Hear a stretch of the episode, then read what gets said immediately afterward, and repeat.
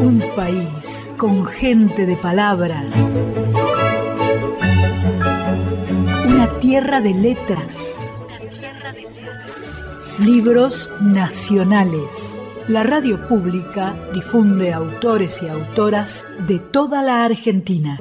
Hola a todos y a todas. Mi nombre es Cintia Úbeda. Soy de Viedma, Río Negro, lugar en el que nací en 1980 y sigo viviendo hasta ahora. Escribo literatura para infancias y también poesía. Soy docente de escuela primaria, tallerista, bailo en una compañía de flamenco. Empecé a leer desde muy chiquita, como muchos, porque veía a mi mamá y mi abuela que leían, siempre iban a la biblioteca a sacar libros en esa época nosotros no teníamos dinero como para comprar libros, entonces descubrí que había un lugar que se llamaba Biblioteca Pública, en el cual yo podía ir, podía sacar libros, podía devolverlos y sacar libros nuevos. El primer libro que leí que me encantó eh, fue Mujercitas. Eh, me cambió todo y, a partir de Mujercitas yo descubrí que quería ser escritora. He publicado ya eh, varios libros, el libro rojo, que es un libro álbum junto a Eugenia Alonso, en el cual cuenta la historia de un niño que es diferente a muchos, un niño que vive acá en nuestra provincia de Río Negro y que descubre una pasión que es leer hasta que se da cuenta de que los libros no solamente son la vida de, un niño, sino que hay otras cosas.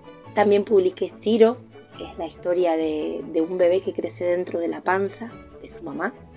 Y al final de esta historia hay una sorpresa, porque Ciro tiene en realidad dos mamás que lo desearon y lo buscaron y lo esperaron. Publiqué también El Campeón, que es la historia de un hombre que tiene un día malo, como muchos, eh, un mes malo, un año malo, y sin embargo algo va a pasar en esta historia que le va a cambiar el día. También fui publicada en, el libro Por Senderos No Pisados, que es una antología de poesía de joven poesía de la provincia de Río Negro. Tanto por Senderos No Pisados como El Libro Rojo y El Campeón fueron publicados por el Fondo Editorial Rionegrino. Hace poquito este año eh, me seleccionó el Plan Provincial de Lectura dentro de los siete autores de la provincia de Río Negro para, para una edición destinada a escuelas primarias y secundarias de nuestra provincia. Tengo el honor de haber sido seleccionada con dos amigos muy queridos de, nuestra provincia que además viven, con, viven acá en Viedma, que son Ángela Cuellar y Daniel Quillón. Bueno, fui seleccionada con, con el campeón y recibí un premio del Fondo Editorial Negrino, por eso fui publicada también. Actualmente me desempeño como docente de escuela primaria, pero también trabajo como directora de la editorial de la Municipalidad de Viedma creo que, no dejo la docencia porque el lugar donde yo más puedo estar conectada con la infancia es en el aula. Más allá de que me encanta el trabajo editorial y publicar a otros y difundir los libros eh, y la obra de los colegas, la docencia para mí es fundamental. No se puede escribir para infancias si no se tiene contacto directo y diario con infancias. Eh, ya sea que sean tus nietos, tus hijos, los niños de una escuela, como en el caso mío también. Bueno, soy mamá de tres, yo tengo tres hijos de diferentes edades. Actualmente uno es joven adulto ya, está en la universidad. El otro de mis hijos está por, a punto de pasar a la secundaria, la más chiquitita en la primaria, así que vivo rodeada de, niños y de historias. Me, me emociona mucho escucharlos, conocerlos, que me cuenten. Me emociona mucho el mundo de la infancia y, creo que son mi mayor fuente de inspiración.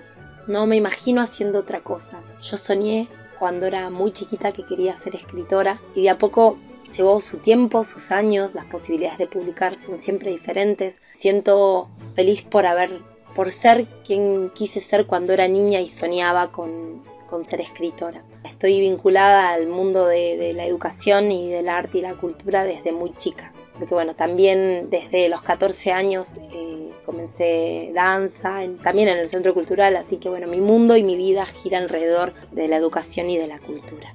Nació en el año 1980 en la ciudad de Viedma, donde sigue residiendo en la actualidad. Se desempeña como directora de la editorial municipal de Viedma, El mismo Río, desde 2021 y como docente desde el año 2003 en escuelas de nivel secundario y primario y en el Centro Municipal de Cultura de Viedma, donde coordina talleres literarios para niños, jóvenes y adultos. Forma parte de la compañía Alante Flamenco. Trabaja en la producción de eventos culturales, talleres y espectáculos.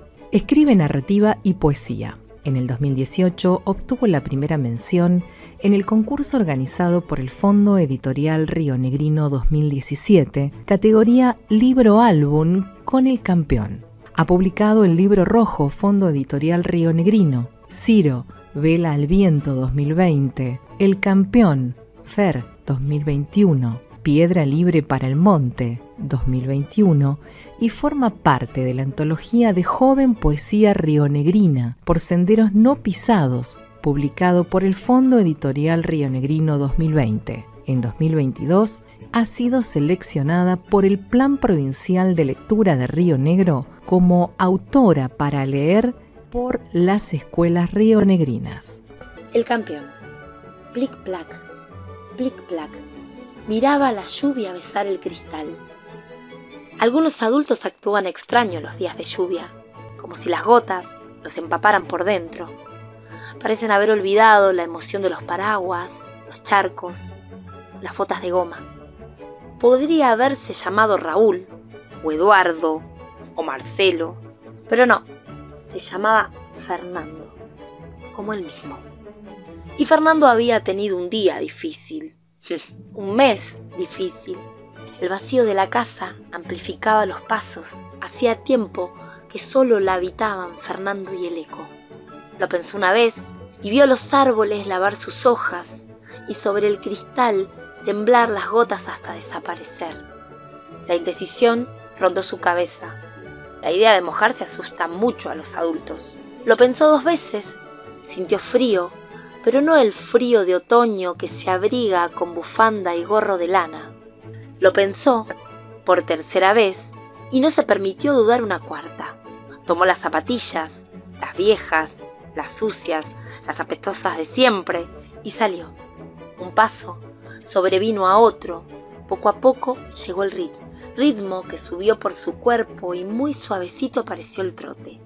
El aire en su cara, la finita lluvia calando su barba, la mente volar. ¡Te corro! Lo desafió un chiquito de risa entrometida. La sorpresa quebró el círculo y Fernando aceptó el reto. Compartieron el trote por un par de calles, quizá tres, hasta que el carrito de panchos atrapó la atención del niño.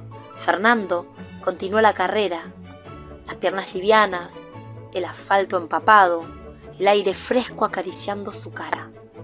Tal vez la lluvia seguía cayendo. Él ya no la sentía. Apareció de golpe moviendo el rabo, saltando charcos, marcando el compás de un andar divertido. Un ladrido resonó bajo el puente y se multiplicó el alboroto canino. Lo abandonó por unos gansos que dormían desprevenidos a orillas del río. Cada paso dibujaba en Fernando una mueca olvidada. La sentía extraña, ajena.